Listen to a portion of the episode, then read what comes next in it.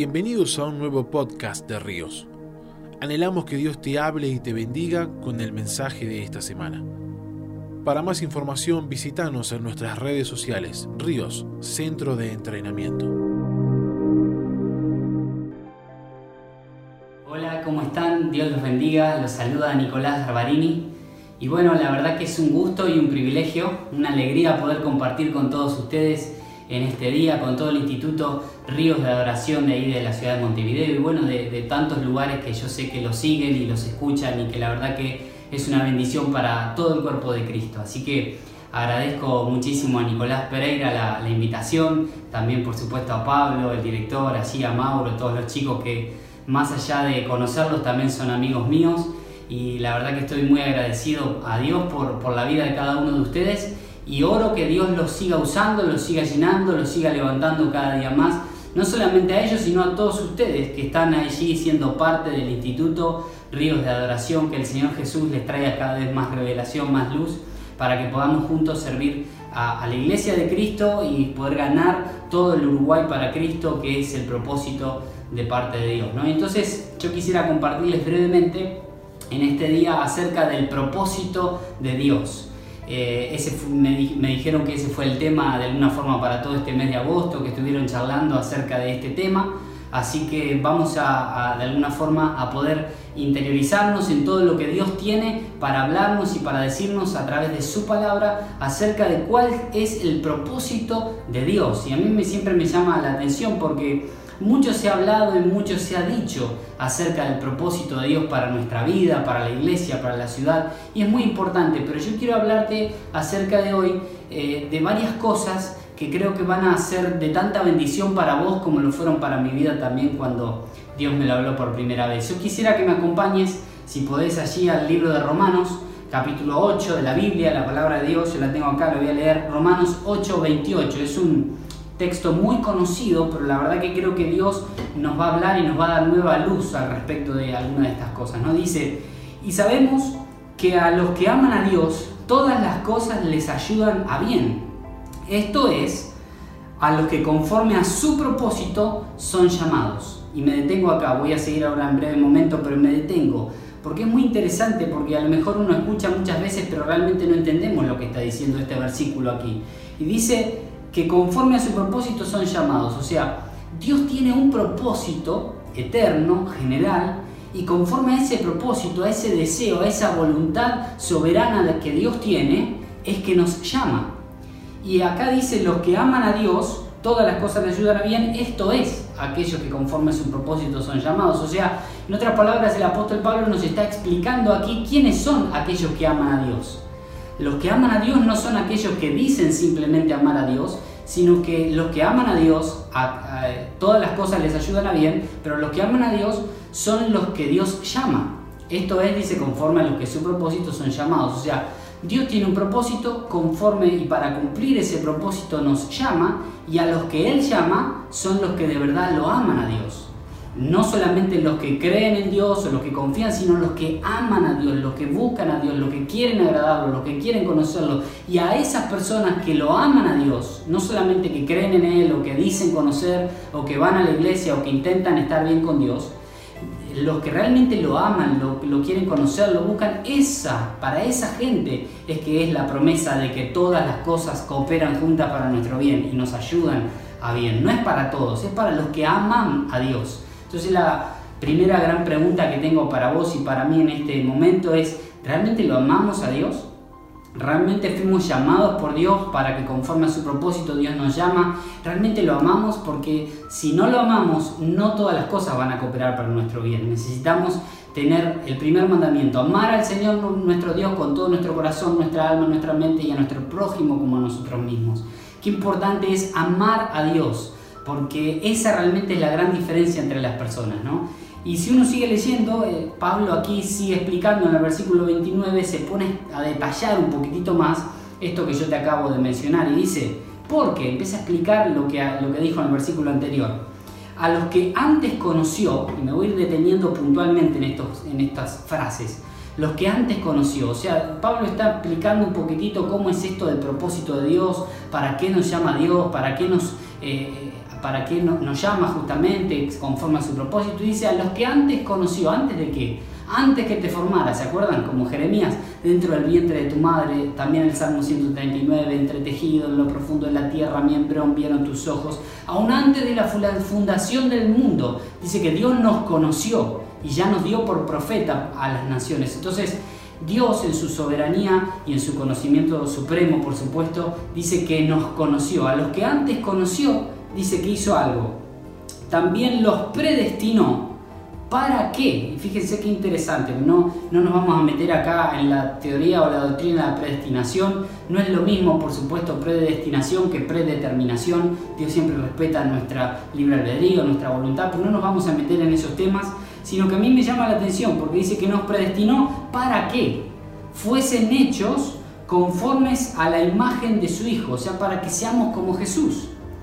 Y para que eh, Él sea el primogénito entre muchos hermanos, o sea, para que Jesús sea el primero entre muchos hermanos. A mí me llama mucho la atención esto acá porque está diciendo que Dios nos conoció aún antes del vientre de nuestra madre, Dios te conoció a vos, me conoció a mí, y por lo tanto nos predestinó con un propósito, con un fin. ¿Cuál es el propósito? ¿Para qué? Dice, seamos hechos conformes a la imagen de su Hijo, conformes a Jesús, para que seamos como Jesús. Y no solo para que vos y yo seamos como Jesús, sino para que muchos, dice, sea el primogénito entre muchos hermanos, o sea que muchos puedan ser como Jesús también. Entonces ahí tenemos, eh, Pablo sigue explicando un poquitito de qué se trata esto del propósito de Dios, cuál, cuál es la idea que Dios tiene en mente al crearnos, al ponernos donde nos puso, al estar donde estamos, por qué hacemos lo que hacemos. Si uno sigue leyendo, versículo 30 dice, y a los que predestinó, a estos también llamó.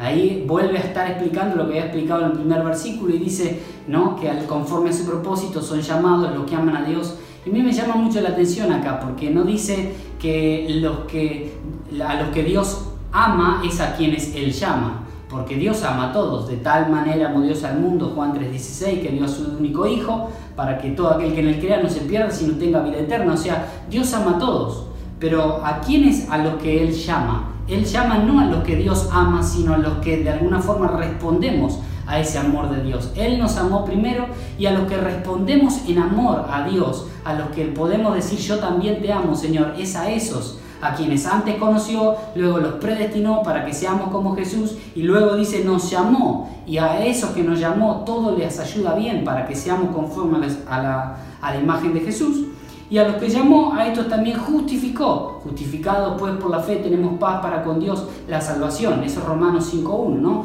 Cuando de alguna forma Dios nos imputa la justicia de Cristo a nosotros, los que de alguna forma creemos en Él, ¿no? me llama la atención. Nos justificó y a los que justificó, a estos también glorificó. Me llama muchísimo la atención. No se trata de que andemos a lo mejor como una especie de ángeles en la tierra, sino que la glorificación que está hablando acá es que estamos sentados con Cristo en los lugares celestiales, tenemos una posición de autoridad en esta tierra, para que lo que atemos en la tierra sea atado en los cielos, lo que desatemos en la tierra sea desatado en los cielos. Entonces, me llama mucho la atención y si yo tuviera que resumir un poquitito lo que te expliqué acá, que a lo mejor es un texto un poco difícil de comprender o porque realmente es muy profundo, lo que está queriendo decir el apóstol es que Dios tiene un propósito y para cumplir ese propósito de que seamos como Jesús, eh, el que Él nos llama, nos conoció, nos predestinó, nos llamó, nos justificó y nos glorificó. ¿Para qué?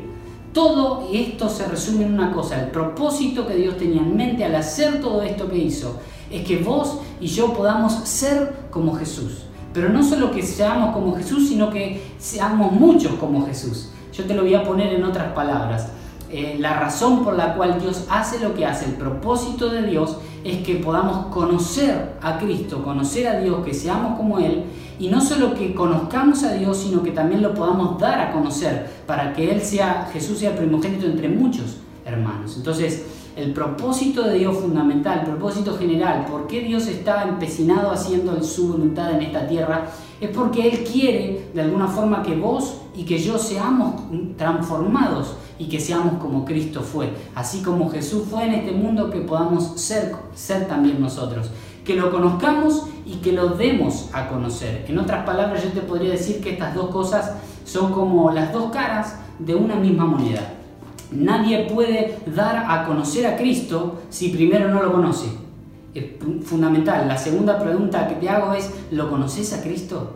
¿Conoces quién es o simplemente tenés una religión, vas a la iglesia los domingos, o tenés una relación, tenés una experiencia, escuchás su voz, conoces sus susurros, conoces el deseo del corazón de Dios o simplemente de oídas, como decía Job, te había oído lo que otros predicadores dicen, lo que algunos leemos al predicador favorito de turno o lo vemos en YouTube o en las redes y lo seguimos. ¿Conoces a Cristo? ¿Conoces a Jesús? Porque déjame decirte que el hecho de ir a una iglesia no, no, no te da el conocimiento de Cristo. Conocer a Cristo es una relación íntima y personal con Cristo. Entonces, fundamentalmente yo no puedo dar a conocer a alguien a quien yo no conozco. La primera pregunta que te hice fue si lo amabas a Él, porque para vos entonces todas las cosas iban a cooperar para bien. La segunda es, ¿conoces a Cristo? Y la tercera, como si fuera de alguna forma dos caras de la misma moneda, así como no podemos dar a conocer a alguien que no conocemos, tampoco podemos de alguna forma eh, terminar de conocer bien a Cristo si no lo damos a conocer. A mí me llama muchísimo la atención esto, porque lo que está diciendo acá es que el propósito de Dios no es solamente que seamos conforme a Jesús, sino que Él sea el primogénito entre muchos, o sea que muchos lo conozcan.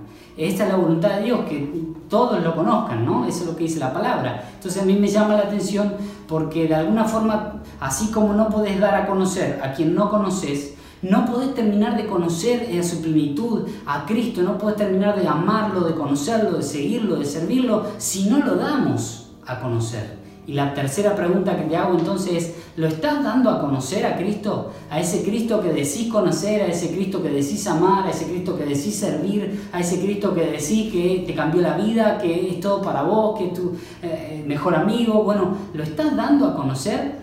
Porque realmente a veces uno se enfoca demasiado en decir, bueno, eh, tengo que conocerlo y en orar, en la intimidad, y eso está perfecto. Y me parece fenomenal y es la base de todo, hagámoslo. Pero sepamos algo, que eso no está completo si yo no lo doy a conocer a Cristo, porque el deseo de conocer de, Dios, del propósito de Dios, no es solo que lo conozcamos, sino que para conocerlo lo, podemos, lo podamos dar a conocer a otros también. De eso se trata el propósito de Dios. Y a mí me llama mucho la atención porque te quiero leer un pasaje, como te decía, son dos caras, eh, podríamos decir, de la misma moneda, ¿no? Y el apóstol Pablo habla en Filipenses 3, del 7 al 11, habla acerca de conocer a Cristo. Esto es número uno. Dice, pero cuantas cosas eran para mi ganancia, las he estimado como pérdida por amor de Cristo. Y ciertamente aún estimo todas las cosas como pérdida por la excelencia del conocimiento de Cristo. Jesús, mi Señor, por amor del cual lo he perdido todo y lo tengo por basura para ganar a Cristo.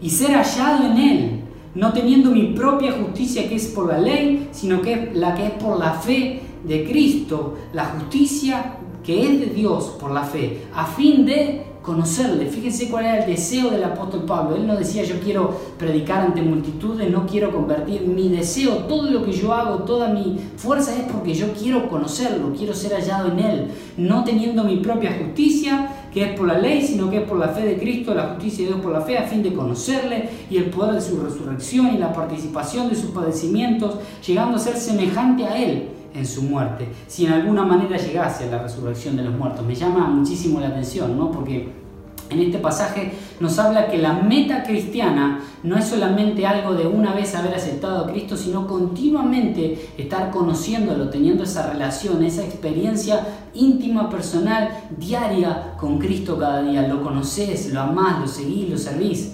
Eso es lo que nos habla también 2 Corintios 3, 18, 2 Corintios 3, 18 dice, por tanto, nosotros todos, mirando a cara descubierta, como en un espejo la gloria del Señor, somos transformados de gloria en gloria en la misma imagen, como por el Espíritu del Señor. A mí me llama mucho la atención porque de esto se trata. Si vos me preguntás de qué se trata el propósito de Dios, el propósito de Dios es poder conocer a Cristo primeramente conocer a Dios, tener una relación con Él. No es algo de un día o de una vez cuando aceptamos a Cristo, sino que es algo de toda una vida. Conocerlo, seguirlo, amarlo, servirlo.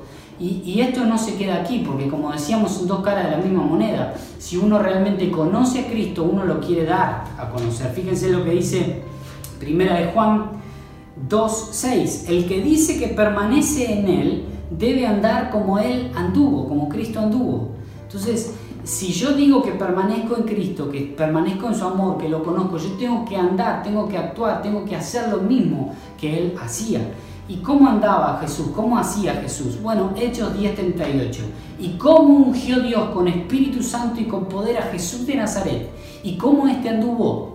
Anduvo, fíjense cómo anduvo, haciendo bienes y sanando a todos los oprimidos por el diablo, porque Dios estaba con él. Yo me lo sé de memoria porque es uno de mis versículos favoritos en toda la Biblia, me llama mucho la atención. De alguna forma esto me, me da a entender que son dos caras de la misma moneda. Si yo digo que permanezco en Cristo, si yo digo que lo conozco, yo tengo que andar como él anduvo. Y él anduvo haciendo bienes, sanando a los oprimidos por el diablo, predicando el Evangelio, la buena noticia de salvación. Es importante que seamos, podríamos decir, vocales en cuanto a nuestra profesión de fe. Toda nuestra fe es una fe pública. Debemos predicar con nuestra boca y con nuestro ejemplo, con ambas cosas, el mensaje de Jesucristo. ¿no? Y es acá donde entra la gran comisión que es la tarea de ir por todo el mundo y predicar el Evangelio a todas las criaturas, a todas las naciones, ¿no? discipulando, enseñando a guardar la doctrina del Evangelio me llama la atención porque yo siempre digo, ¿no? Obviamente yo soy evangelista, pero Jesús no le dejó la gran comisión a los evangelistas. Jesús les dejó la gran comisión a la iglesia. No le dijo, ustedes que son evangelistas vayan y prediquen por el mundo, el resto dedíquense a orar por los que viajan por el mundo. No, eh, dijo que cada uno de nosotros, en cada uno del lugar en donde nos toque estar, nosotros somos la iglesia, somos los pies y las manos, somos el cuerpo de Cristo donde nos toque estar. Entonces, la gran comisión es necesariamente que podamos cumplirla todos y cada uno como parte del cuerpo de Cristo. Andar como Él anduvo, sanando a los oprimidos, liberando a todos los cautivos por el diablo, porque Dios también está con vos, así como estuvo con Cristo. El mismo Espíritu que resucitó a Cristo de entre los muertos también vive en vos, también vive en mí. Entonces, de alguna forma tenemos que entender esto, conocerlo y darlo a conocer. Son dos caras de la misma moneda. Y cuando hablamos acerca de la gran comisión de predicar el Evangelio, yo siempre digo algo, la gran comisión número uno es suprema. O sea, está por encima de toda otra actividad eclesiástica o religiosa que podamos cumplir nosotros adentro de un templo. Todo lo que hagamos adentro del templo, si nos toca administrar la alabanza, si nos toca predicar, si nos toca servir, ser portero, no sé, lo que, lo que hagas, lo que, el servicio que hagas a Dios, qué bueno, gloria a Dios. Pero una vez que vos pisaste un pie afuera de la puerta del templo de la iglesia, tu responsabilidad y tu privilegio es poder anunciar expresamente, vocalmente, con tus labios a todo tu alrededor que Jesús sigue sanando, sigue libertando, rompiendo cadenas. Entonces es importante que sepamos esto. La gran comisión está por encima de todas las demás actividades. Yo no puedo decir, bueno, es que estoy tan ocupado en la iglesia que no tengo tiempo para evangelizar está mal, porque la razón de ser iglesia es justamente para anunciar las virtudes de aquel que nos llamó de tinieblas a luz. La razón por la cual estamos aquí en esta tierra, la razón por la cual hacemos lo que hacemos, la razón principal es para poder cumplir el deseo del corazón de Dios, que no solamente es conocerlo, amarlo y servirlo, sino darlo a conocer. Por eso es que es una actividad suprema y es para todos. Número uno es suprema. Número dos, la gran comisión es urgente. ¿Por qué digo que es urgente? Porque solo tenemos una generación para ganar a nuestra generación. Necesitamos entender esto. Y yo les hablo aquí a, los chicos del Instituto Ríos de Adoración ahí en Montevideo, que son de Uruguay, son compatriotas míos, y yo todo el tiempo oro por Uruguay y trabajo para que el Uruguay sea evangelizado y rendido a los pies de Cristo. Yo les hablo a ustedes y les digo algo, no tenemos los próximos 20, 30 o 40 años para ganar el Uruguay para Cristo. Dentro de 20, 30, 40 años va a haber otra generación que también necesita ser ganada para Cristo.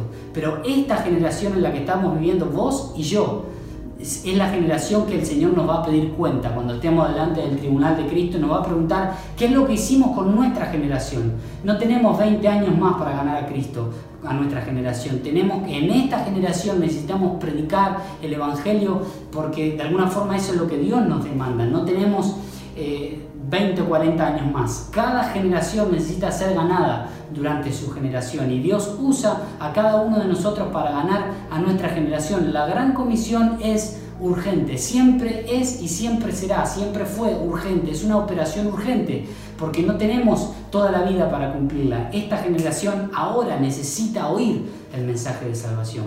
Así que número uno urgente, número dos, perdón, número uno suprema, número dos urgente, y lo tercero que me gustaría leerte y hacer un poco de hincapié acá, porque a veces se nos escapa esto, es que la gran comisión necesita ser predicada explícitamente. Fíjense lo que dice, por ejemplo, eh, Primera de Corintios 1:21, pues ya que en la sabiduría de Dios el mundo no conoció a Dios mediante la sabiduría, agradó a Dios, fíjense que agradó a Dios, dice, salvar a los creyentes por la locura de la predicación me llama mucho la atención este texto y si uno se pone realmente a meditar, te animo a que después lo hagas en tu casa, que abras, leas 1 Corintios 1:21.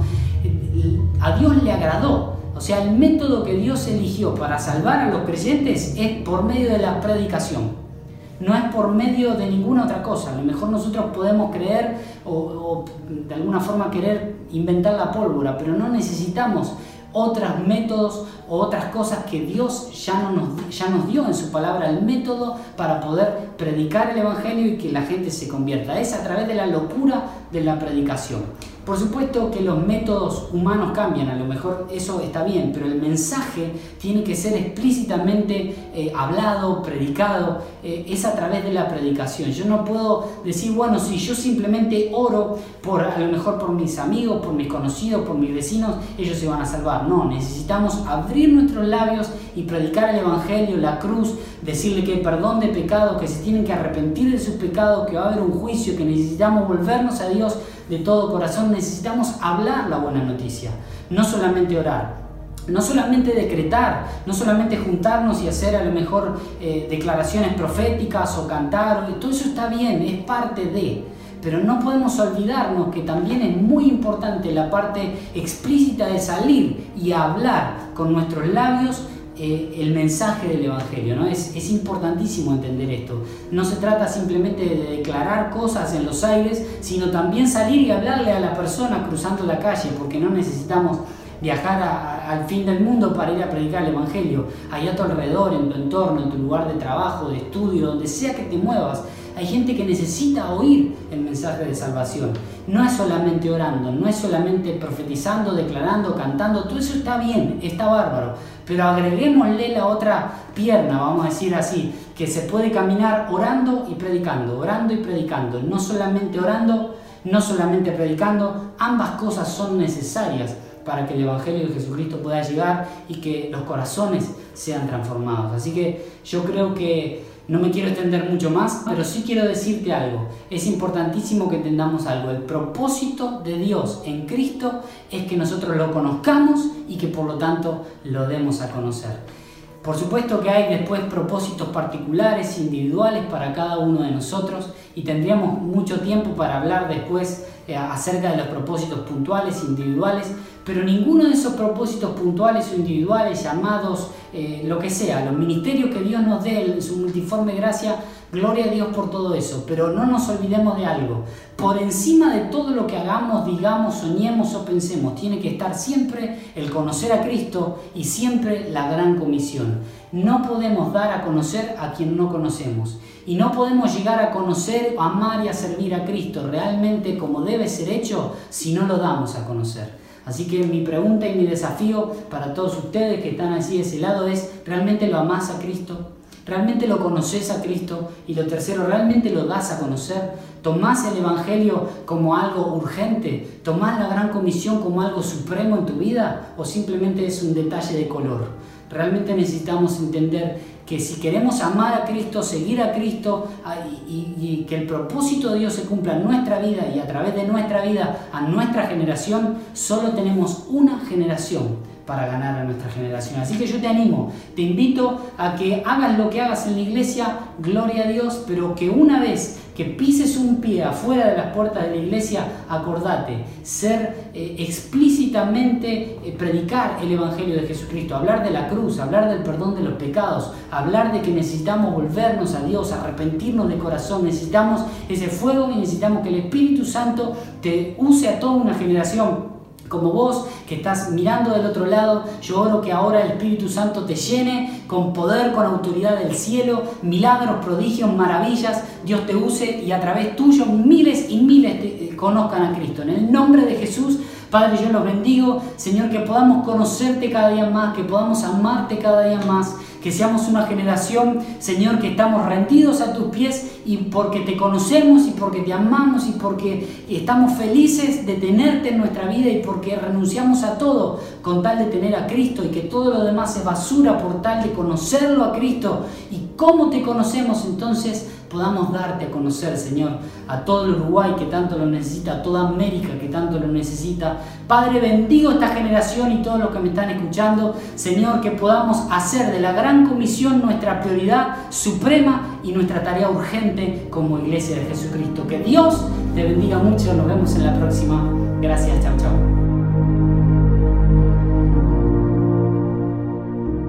Gracias por haber compartido este mensaje con nosotros. Para más información visítanos en nuestras redes sociales Ríos Centro de Entrenamiento.